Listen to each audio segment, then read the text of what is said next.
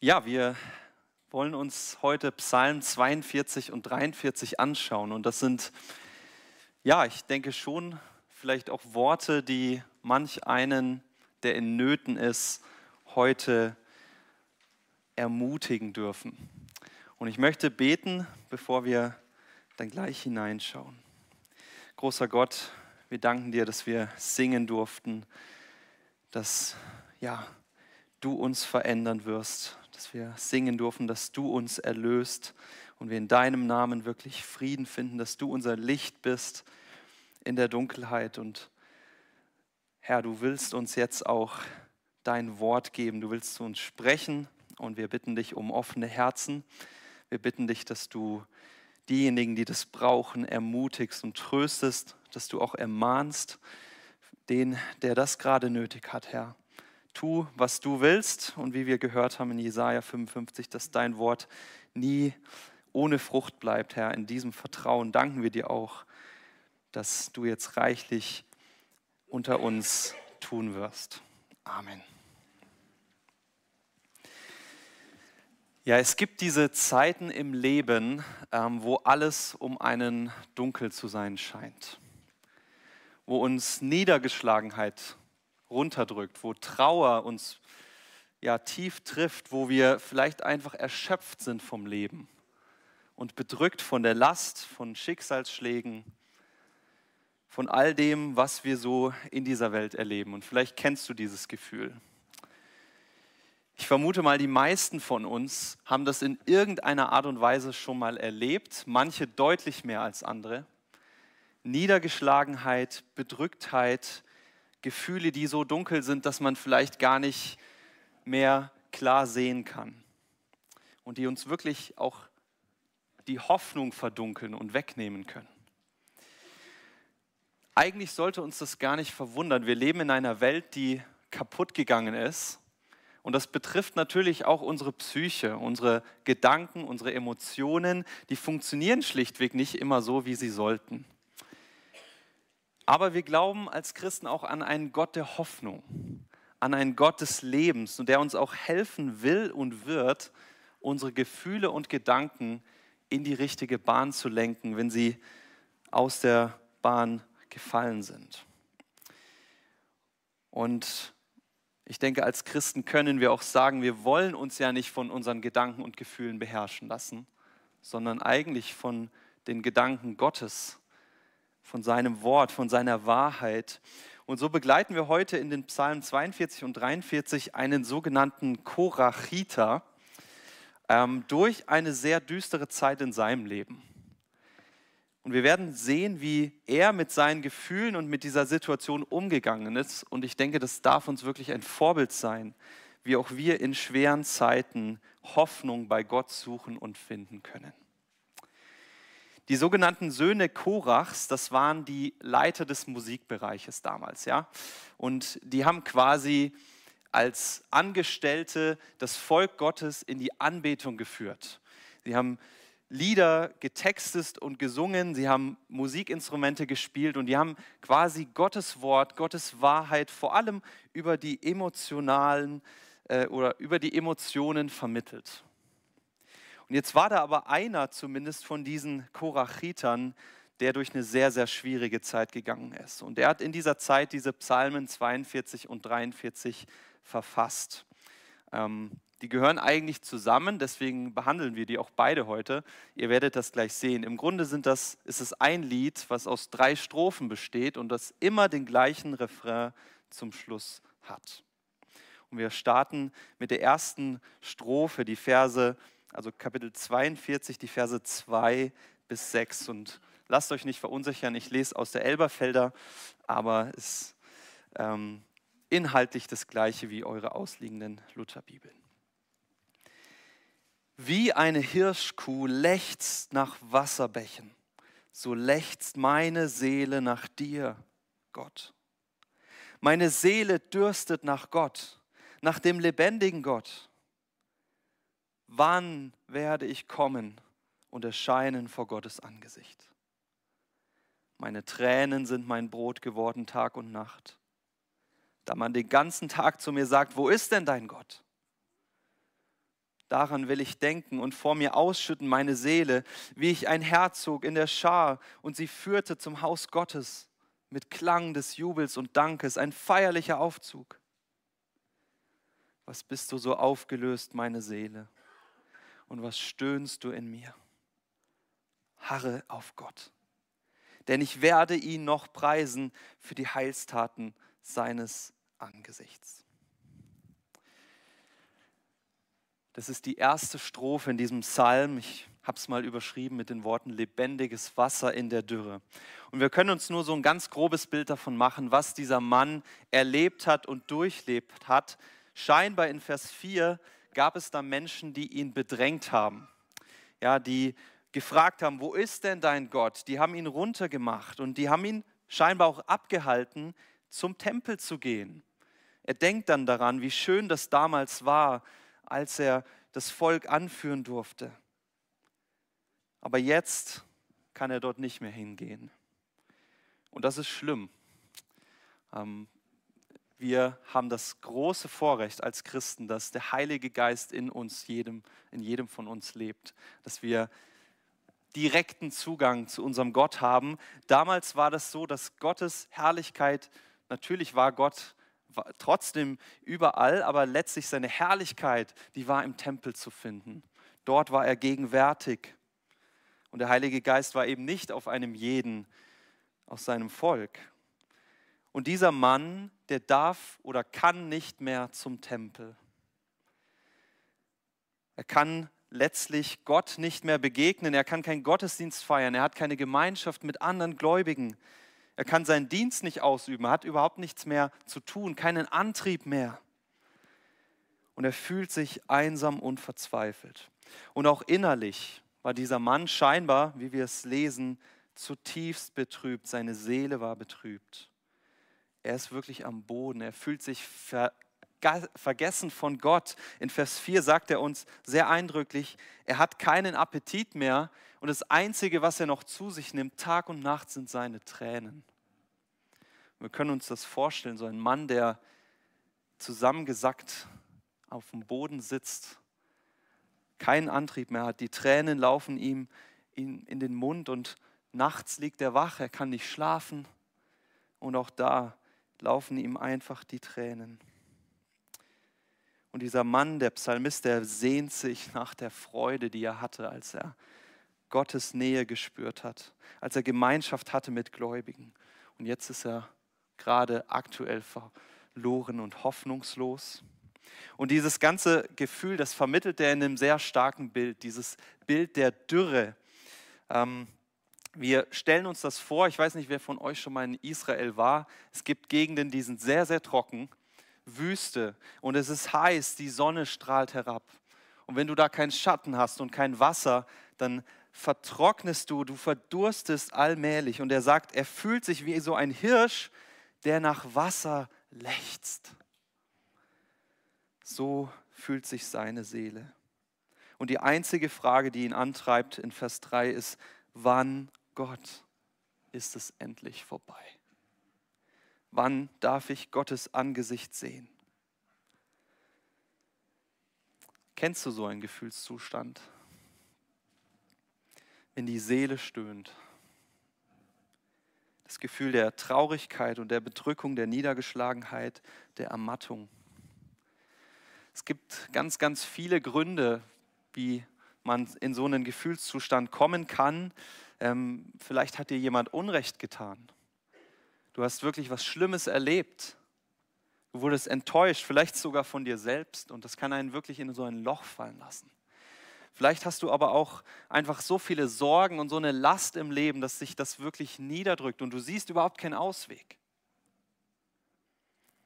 Manche neigen auch von ihrer Persönlichkeit dazu, so melancholisch oder wirklich niedergedrückt, niedergeschlagen zu sein. Auch Unbußfertigkeit, das Verharren in Sünde mit dem gleichzeitigen Wissen, eigentlich sollte das nicht so sein, das kann ihn wirklich in ein Loch fallen lassen. Bei manchen kann das sogar einfach physische Gründe haben. Habt ihr vielleicht schon mal gehört? Es gibt Menschen, die haben einfach wegen einer Schilddrüsenunterfunktion oder irgendeiner, ja, weiß nicht, Krankheit an der Schilddrüse sind sie niedergeschlagen, können wirklich tiefe Depressionen entwickeln. Ungesunder Lebenswandel, ja, schlechte Ernährung, viel Stress, wenig Schlaf, all das, das hat natürlich Auswirkungen auf unsere Seele. Wir sind nicht Körper und Seele getrennt, sondern das hat Auswirkungen aufeinander. Das gehört zusammen.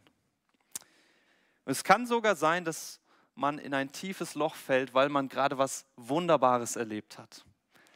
Ich war als, ähm, ihr habt gerade Gemeindefreizeit, ich war als Teenager immer im Sommer fast jedes Jahr auf Jugendfreizeiten und das war geistlich gesehen immer ein großer Höhepunkt in meinem Leben. Und ich hatte irgendwie dann immer dieses Denken, wenn ich nach Hause komme, dann wird das auch so bleiben und ich werde wirklich jetzt Jesus nachfolgen und ähm, voller Eifer. Und dann war das immer eine ganz schöne Enttäuschung. Der Prophet Elia ist auch so ein Beispiel. Ja? Der hatte eine unglaubliche Erfahrung mit Gott am Berg Kamel und er dachte, jetzt gibt es endlich Erweckung. Und es passierte überhaupt nichts im Volk Israel. Und er fiel in so eine tiefe Depression, dass er zu Gott sagte, ich will einfach nur noch sterben, bitte. Es gibt viele, viele Gründe für Niedergeschlagenheit und auch die Ausprägung kann sehr, sehr unterschiedlich sein. Aber das Grundgefühl ist oft ähnlich. Diese Ermattung, Bedrückung, Perspektivlosigkeit oder eben auch diese Dürre, wie er das hier in der ersten Strophe beschreibt. Und die Frage ist natürlich, wie können wir jetzt damit umgehen? Was tun wir, wenn wir uns so fühlen? Auf diese Frage gibt es auch wieder sehr viele Antwortmöglichkeiten, die uns gegeben werden. Ja? Ähm, manch einer, der versucht vielleicht sein Leben irgendwie zu ändern, einen Umzug, anderer Partner, irgendwie ein Jobwechsel. Manch einer versucht sich vielleicht abzulenken, Hauptsache sich nicht mit den Gedanken auseinandersetzen.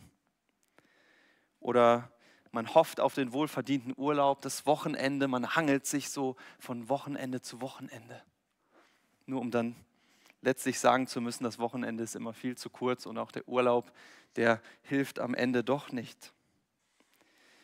Andere versuchen es mit sexueller Befriedigung oder vielleicht mit Pillen oder irgendwas, was Linderung verschaffen soll und manchmal auch verschafft. Oder manch einer sagt vielleicht einfach, ich kaufe mir was Schönes und dann geht es mir wieder gut. Und jetzt ist nicht alles von dem, was ich gerade genannt habe, automatisch irgendwie schlecht oder dass wir das jetzt verteufeln wollen. Es kann ja sehr hilfreich sein, sein Leben in Ordnung zu bringen. Oder manch einem hilft es wirklich, äh, gewisse Medikamente verschrieben zu bekommen. Ruhe und Essen haben Elia geholfen. Aber letztlich müssen wir, glaube ich, erkennen, diese Dinge, die behandeln primär die Symptome für kurze Dauer. Aber unsere Seele trifft es eigentlich nicht. Und manches von dem, was ich genannt habe, ist schlichtweg einfach schlecht oder Sünde. Und das führt in eine ganz, ganz falsche Richtung. Zum Glück zeigt uns aber der Autor unseres Psalms einen anderen Weg, mit Niedergeschlagenheit umzugehen. Und wir sehen das jetzt zum allerersten Mal in Vers 6 in dem Refrain, der dreimal auftaucht. Er schreibt, was bist du so aufgelöst, meine Seele, und stöhnst in mir. Harre auf Gott, denn ich werde ihn noch preisen für die Heilstaten seines Angesichts. Seht ihr, dieser am Boden liegende Musiker, der predigt sich selber seiner Seele das Wort Gottes zu. In dieser Gefühlsdürre nimmt er das lebendige Wasser zu sich. Gottes Wort. Gott muss, er muss Gott nahe kommen. Davon ist er überzeugt. In Vers 3 sagt er das auch. Ich muss zu dem lebendigen Gott kommen. Und deshalb predigt er sich das Wort Gottes zu. Aktiv. Das ist ein wichtiger Punkt. Und ich glaube, da müssen wir vielleicht kurz mal drüber reden und das müssen wir wirklich verstehen unsere Psyche, also unsere Gedanken und auch Gefühle, die sind ein Schlachtfeld. Den ganzen Tag und manchmal auch die ganze Nacht prasseln Gefühle und Gedanken und Emotionen auf uns ein, von außen oder auch von innen. Und das Problem an der ganzen Sache ist, wie wir eingangs gesagt haben, wir leben in einer gefallenen Welt, unsere Psyche ist auch gefallen. Das ist einfach nicht immer vertrauenswürdig, was wir da an Gedanken und Gefühlen hören, von außen oder von innen. Die Selbstzweifel, die negativen Gedanken, der Zorn, die Hoffnungslosigkeit, dein Fleisch redet zu dir. Aber das ist doch jetzt nicht von Gott, was ich gerade aufgezählt habe. Es sind doch nicht Gottes Gedanken, dich runterzumachen, zu denken, ich bin nicht schön genug oder was auch immer. Unsere Gefühle und Gedanken sind nicht immer wahr. Und das ist ein Problem, weil wir hören das ja ständig, den ganzen Tag. Wenn du morgen früh aufwachst, bevor du mit irgendeinem Menschen geredet hast, wirst du merken, da kommen Gedanken oder Gefühle in dir hoch. Und nicht immer sind sie wahr und vertrauenswürdig. Und jeder von uns erlebt das in einem unterschiedlichen Maß, von einem verhältnismäßig harmlosen, du bist nicht schön genug, ja, harmlos ist das immer noch nicht, bis hin zu nimm das Messer und tu dir was an. Unser Fleisch redet und oft ist es einfach nicht wahr und nicht gut, was wir da hören. Und ich denke, wenn wir das so erkennen, dann erkennen wir auch, dass die Welt und die Gesellschaft um uns herum völlig einen falschen Ansatz hat, zu sagen, hör einfach auf dein Bauchgefühl, leb einfach so, wie es sich gut anfühlt und was du denkst, tu einfach, lass dir von niemandem was sagen. Hauptsache, ähm, du folgst einfach dir selbst. Bitte nicht. Bitte nicht. Aber ihr Lieben, in, dieser, in diesem Gefühlschaos, Gedankenchaos dürfen wir wissen, wir haben einen Anker. Und dieser Anker, der ist wahr und der ist immer wahr. In allen Lebenslagen, in allen Zeiten, in allen Kulturen, über Jahrtausende hinweg. Das Wort Gottes. Und deshalb brauchen wir das Wort Gottes. Und deshalb ist es so wichtig, wie der Psalmist das uns hier vorlebt, sich nicht einfach den Gefühlen und Gedanken hinzugeben und auszuliefern, sondern aktiv darum zu kämpfen, dass mein Gefühls- und Gedankenleben ausgerichtet wird an der Wahrheit, an Gottes Wort. Und so blöd das klingt, wir müssen anfangen, unserer Seele, uns selbst das Wort Gottes zu predigen. Wir müssen wenn wir 24 Stunden am Tag, sieben Tage die Woche mit Dingen konfrontiert werden und die auf uns einprasseln, wie wichtig ist es, dass wir mit der Wahrheit konfrontiert werden? Und dass wir wirklich uns daran eichen können, ausrichten können.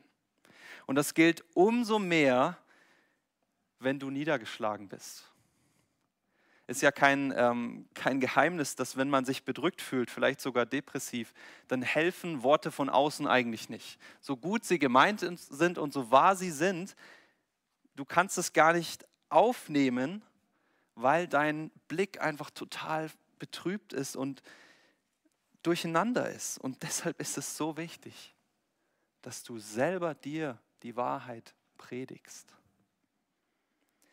Und das tut der Psalmist ähm, er spricht seine eigene Seele an, harre auf Gott meine Seele und dann spricht er die Wahrheit zu sich selbst, denn ich werde ihn noch preisen, auch wenn ich es jetzt nicht tun kann.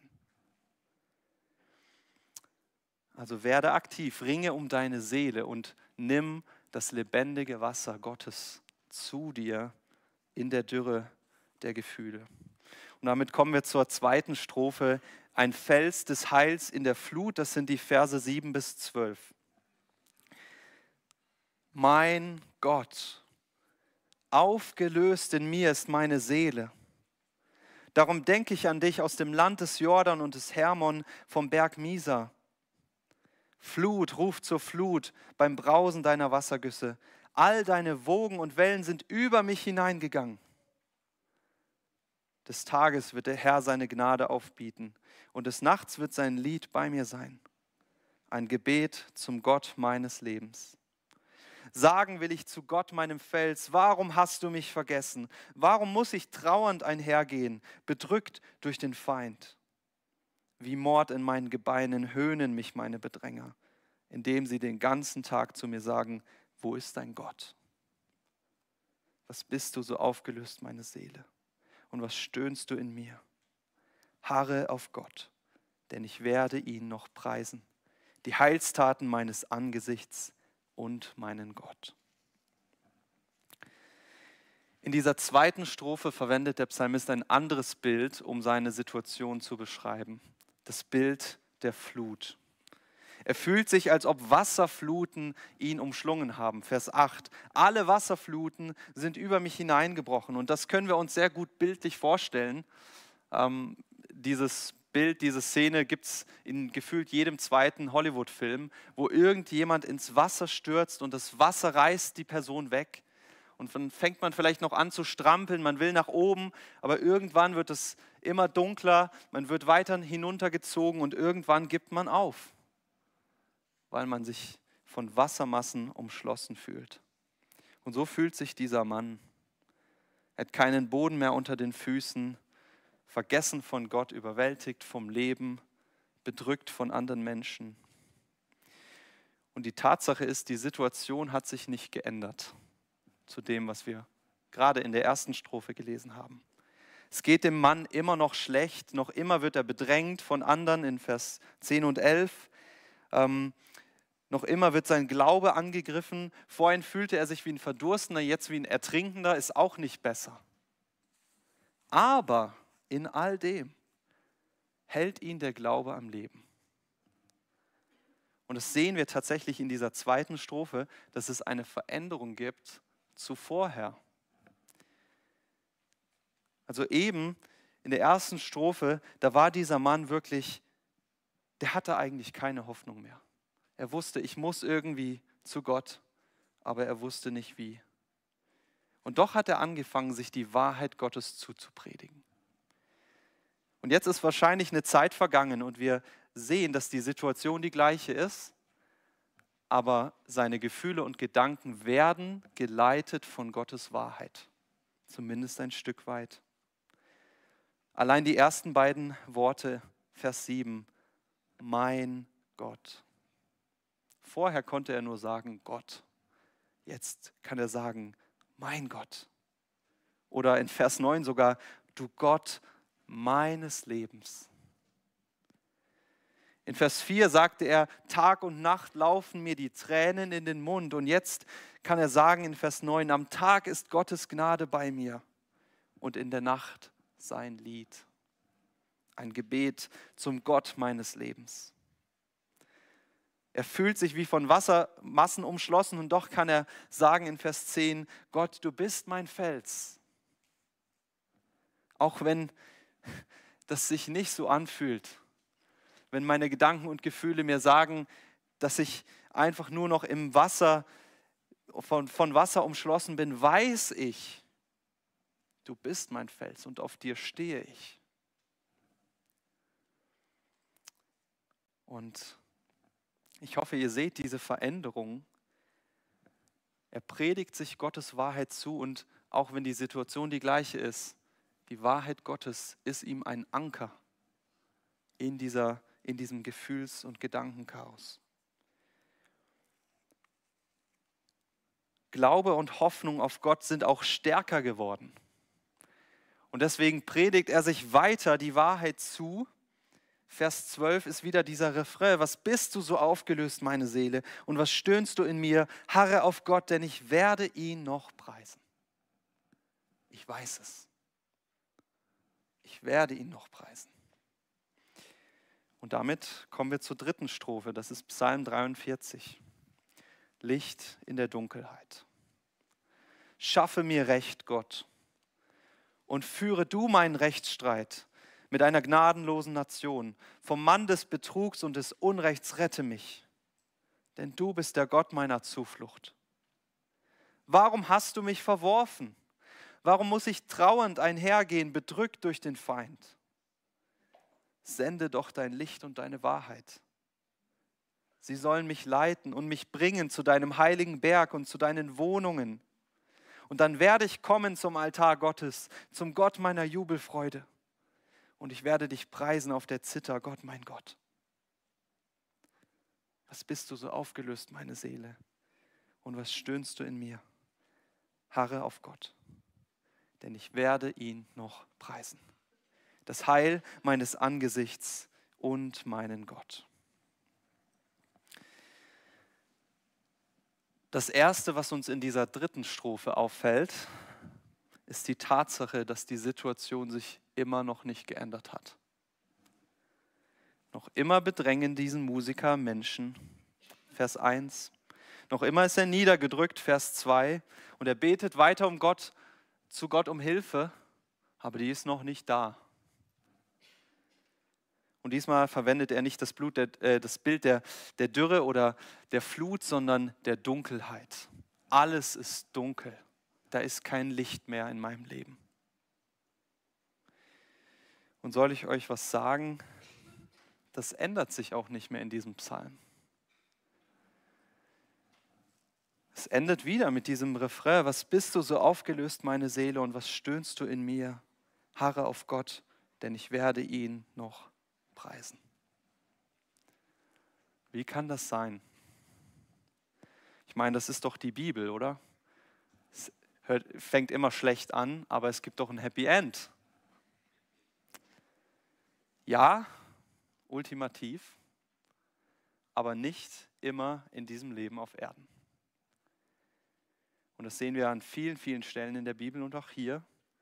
Wir wissen nicht genau, was aus diesem Musiker geworden ist, aber zumindest da, wo er sein Lied beendet, ist die Situation die gleiche. Und das ist eine bittere Realität, die ganz, ganz schwer zu schlucken ist. Dass dieses Leben auf der Erde, auf dieser Welt, nicht immer so verläuft, wie wir das wünschen. Und dass eben nicht immer alles gut ist. Und dass auch nicht unbedingt alles immer am Ende gut ist, bevor wir sterben oder bevor wir zu unserem Herrn auffahren. Auf dieser Erde erleben wir keine ultimative Erfüllung. Ja, Gott hat uns Großartiges versprochen. Wahre Erfüllung, wahre Freude, wahre Gesundheit, ewiges Leben bei ihm, im Angesicht Gottes, aber nicht im Leben auf dieser Welt in Fülle.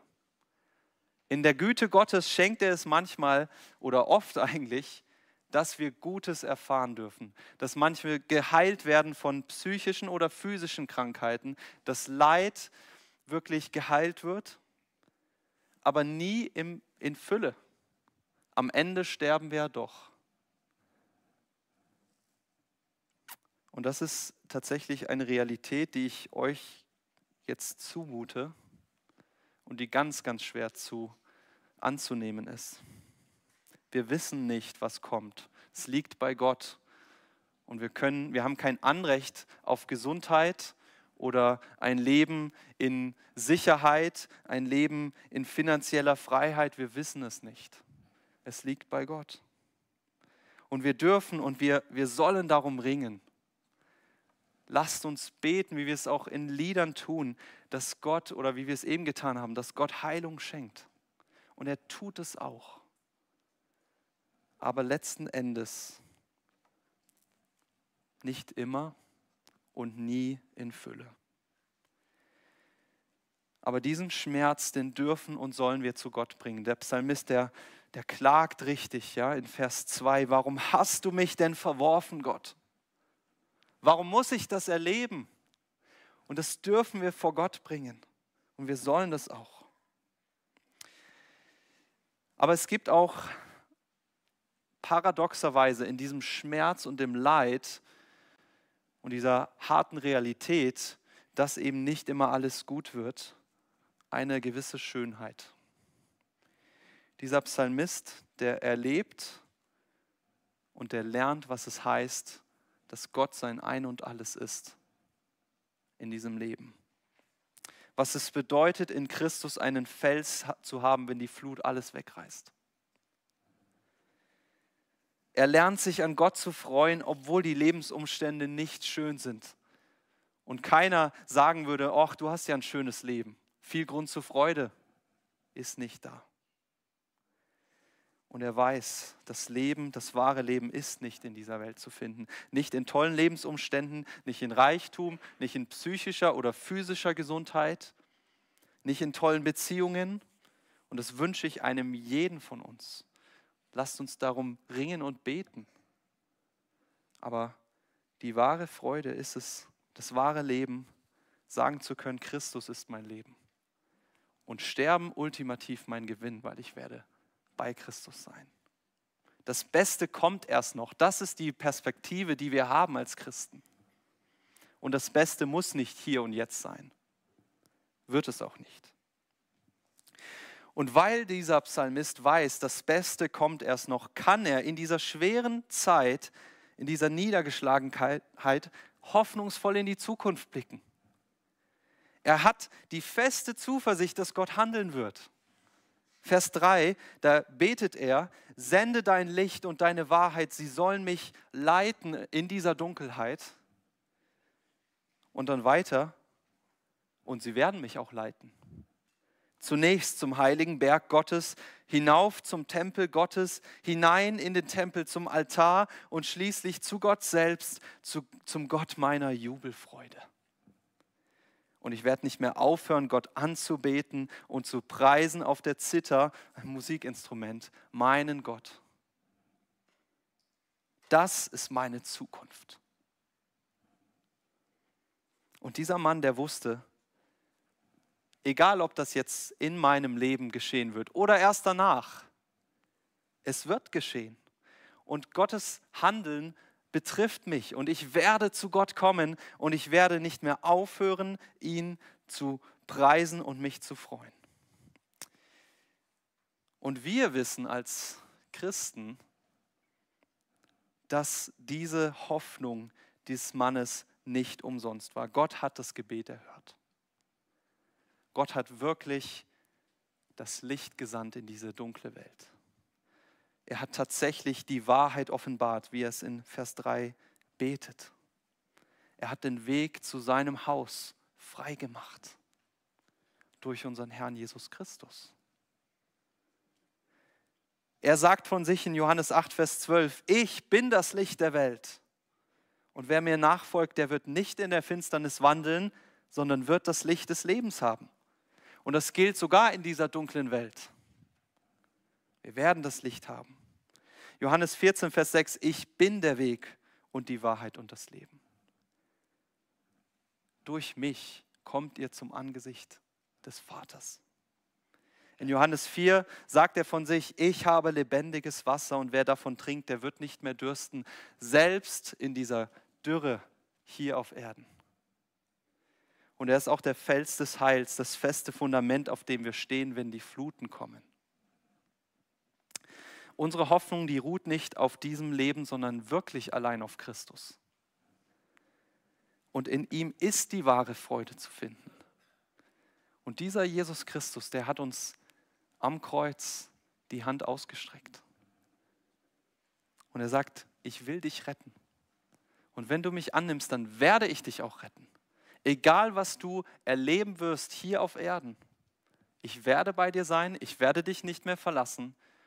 Und ja, jetzt ist Jesus im Himmel. Wir sehen ihn nicht. Aber was tut er? Johannes schreibt in seinem Evangelium, Jesus bereitet Wohnungen vor. Für uns im Haus Gottes. Und dann wird er wiederkommen und er wird uns in diese Wohnung führen die er jetzt für uns vorbereitet. Ins Angesicht Gottes, in die Jubelfreude, wie es in Vers 4 heißt. Nicht in Jubel, nicht in Freude, in Jubelfreude. Wie wird das sein? Und das ist unsere Zukunft. Ich ermutige dich, predige dir diese Wahrheit zu. Dieses Leben bietet leider keine Erfüllung. Aber Gott bietet Erfüllung. Und du wirst erleben, wie deine Zuversicht und deine Hoffnung auf Gott dir wirklich ein Anker sind, wenn die Fluten alles wegreißen sollten und wenn es stürmisch wird. Du wirst merken, auch wenn, und ich hoffe, dass es nicht so ist, aber selbst wenn die Umstände sich nicht bessern sollten, dass du Freude und Hoffnung in Christus findest und hast.